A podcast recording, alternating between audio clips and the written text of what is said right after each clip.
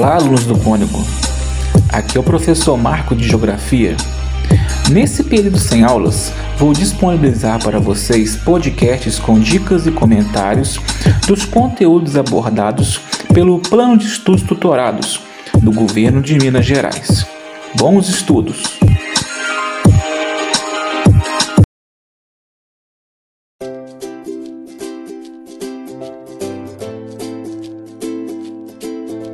Terceiro ano, semana 4. Tema: Globalização e blocos econômicos. Nessa semana você vai entender o que são blocos econômicos e como eles funcionam no contexto da globalização. Vamos lá! Por definição, os blocos econômicos são associações criadas entre países a fim de estabelecer relações econômicas entre si. Eles surgiram do reflexo da constante competição de economias que estão sempre buscando o crescimento. Além disso, é um movimento cada vez mais comum no mercado mundial para aguentar o ritmo acelerado dos países. Essa união acontece por interesses mútuos e pela possibilidade de crescimento em grupo. Falaremos agora de um pouco da história dos blocos econômicos, quais interesses e seu surgimento.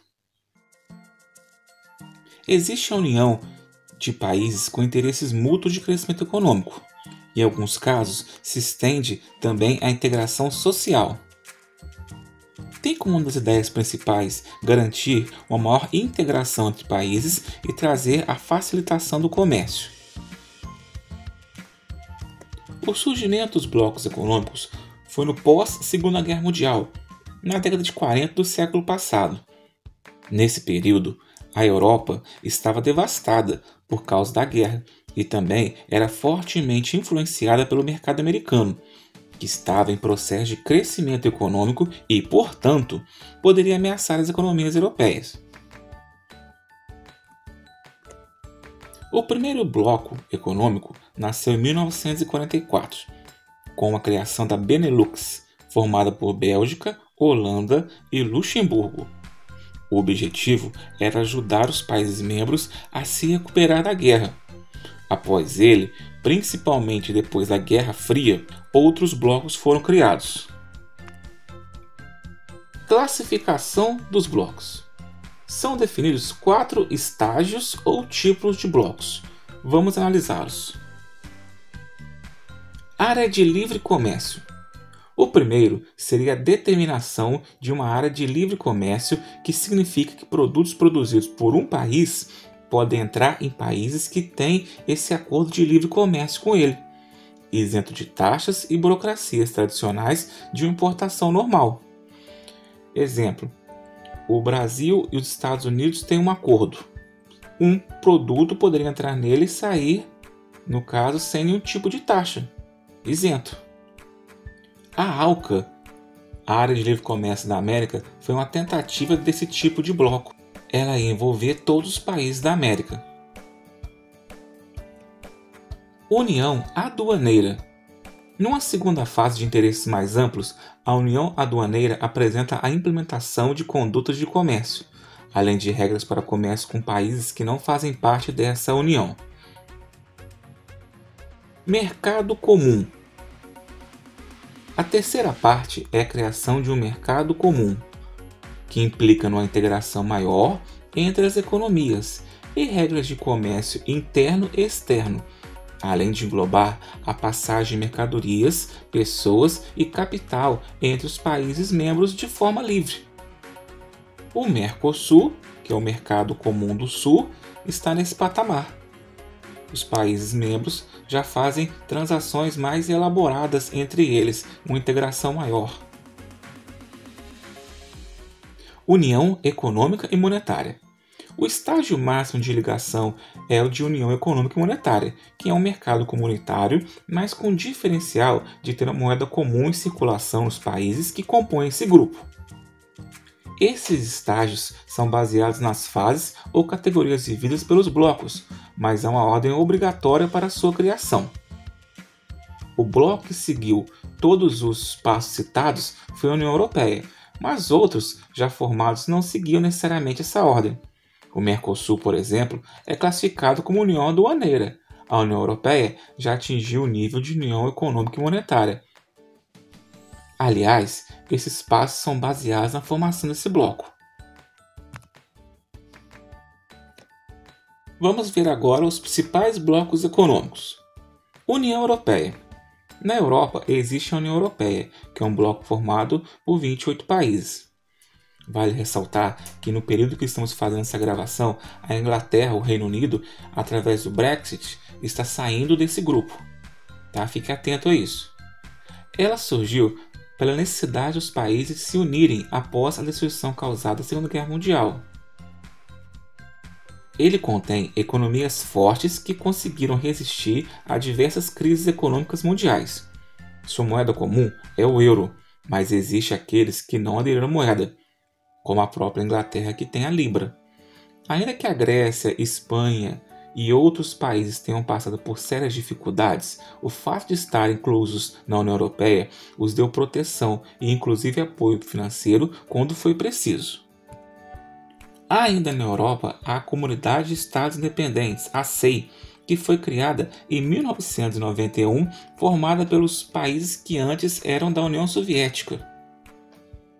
O Mercosul foi um bloco criado em 1992, sendo formado pelo Brasil, Argentina, Paraguai e Uruguai. A Venezuela entrou no bloco em 2012, mas existem outros em processo de adesão e associados.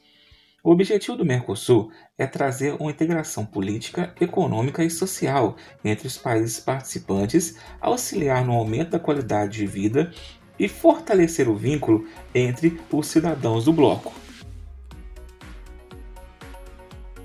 Temos na América do Norte o NAFTA, Tratado Norte-Americano de Livre Comércio.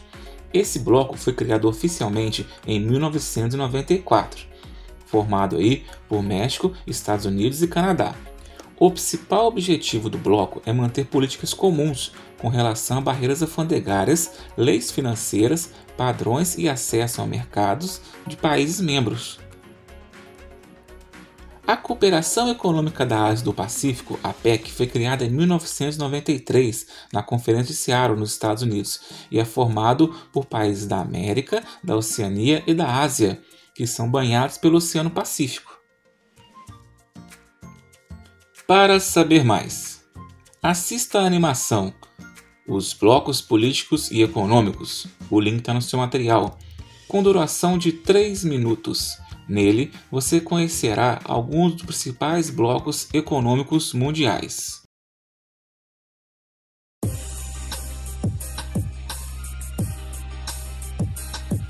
Agora que você está por dentro do assunto, vamos para as atividades.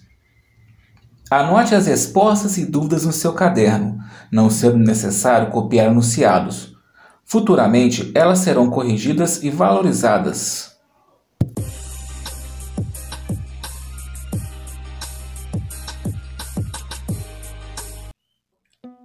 Observe o mapa mundi dos principais blocos econômicos para responder as atividades 1 e 2. Então, pessoal, vocês têm o mapa mundi com oito cores aí que vai determinar os blocos, a localização dos blocos. Atividade 1. No mapa, em cada um dos retângulos, escreva o nome do bloco econômico apresentado. Então, de acordo com as cores, você vai fazer uma legenda. Pesquise aí no seu livro didático ou na própria internet e preencha nessa, nesses retângulos a qual bloco está pertencendo. Atividade 2. Qual o bloco que o Brasil faz parte? Bem fácil, né, gente? Cite um acordo estabelecido entre os países membros do bloco. Vamos lembrar principalmente a questão do Tratado de Assunção no Paraguai, mas tem tipo outros aí. Já que é um bloco de mais de 20 anos, vários tratados foram realizados, correto? Atividade 3. Em um mundo economicamente globalizado, o capital não encontra fronteiras físicas e dessa forma reina a liberdade de comércio entre os países do mundo. Para o maior fortalecimento das posições econômicas ou para intensificar as relações comerciais entre si, alguns países formam alianças, os blocos econômicos. Cite dois pontos positivos e dois pontos negativos da criação dos blocos econômicos. Aí você vai ter que analisar principalmente a questão econômica, balanço comercial, a divisão internacional de trabalho, a dependência entre países, a inserção de tecnologia. Então, nesses pontos, você faz uma análise relacionada aspectos positivos e aspectos negativos do processo. Já estamos quase no final, mas vale um lembrete que as pesquisas e consultas são permitidas e bem-vindas para que você realize com sucesso as atividades. Dando prosseguimento, observe a charge para responder as questões 4 e 5. Essa charge foi retirada da revista Veja em janeiro de 95.